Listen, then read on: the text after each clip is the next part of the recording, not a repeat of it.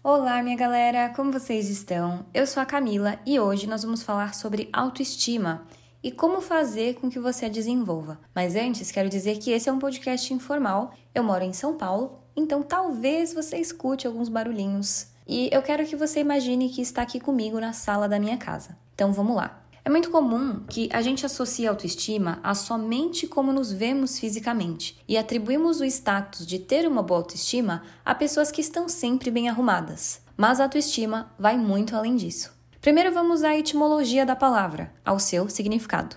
Auto significa si próprio e estima significa gostar ou amar, ou seja, o ato de gostar ou amar a si mesmo. Parece bom, né? Mas gostar de si significa estar sempre arrumada? Não necessariamente. Gostar de si está extremamente atrelado aos seus valores, aquilo que você acredita ser imprescindível, aquilo que você concorda e deseja para você. Vou te explicar. Se para você é importante ter bons amigos, uma casa bem decorada, uma geladeira com tudo que você gosta de comer, então ter essas coisas aumenta o seu próprio valor.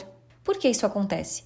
Porque você está realizando coisas que são importantes para você. Você está sendo capaz de criar abundância daquilo que é importante. E, como já diz Gustavo Cerbasi, riqueza é abundância daquilo que importa. Então você se torna o provedor ou a provedora da sua própria felicidade. E se não está nos seus valores, está sempre bem vestida ou bem vestido, então isso não vai te trazer a autoestima que gostaria, já que ela não está atrelada somente ao que nós vemos, mas sim ao que fazemos por nós mesmos. Estar com a pele hidratada, o cabelo do jeito que você gosta, é muito importante, mas de pouco adianta se você deixa as pessoas agirem como querem com você. Se você não se posiciona, se não enxerga a pessoa que é, você vai continuar insatisfeita. Vamos supor que você esteja em um relacionamento e cada um quer uma coisa. Nesse momento, é importante que você conheça os seus limites, para que você não se submeta a situações que vão te fazer sentir mal. E como é que você faz isso? É importante viver de acordo com os seus valores e eu vou te propor um exercício para isso.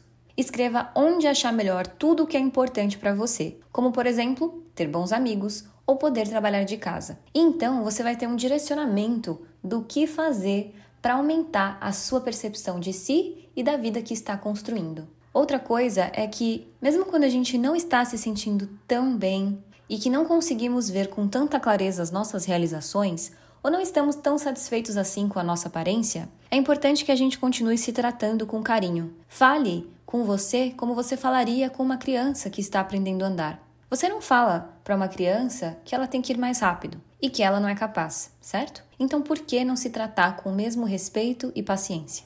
Nós todos estamos aqui para aprender e o aprendizado é constante e eterno. É preciso se acostumar com ele.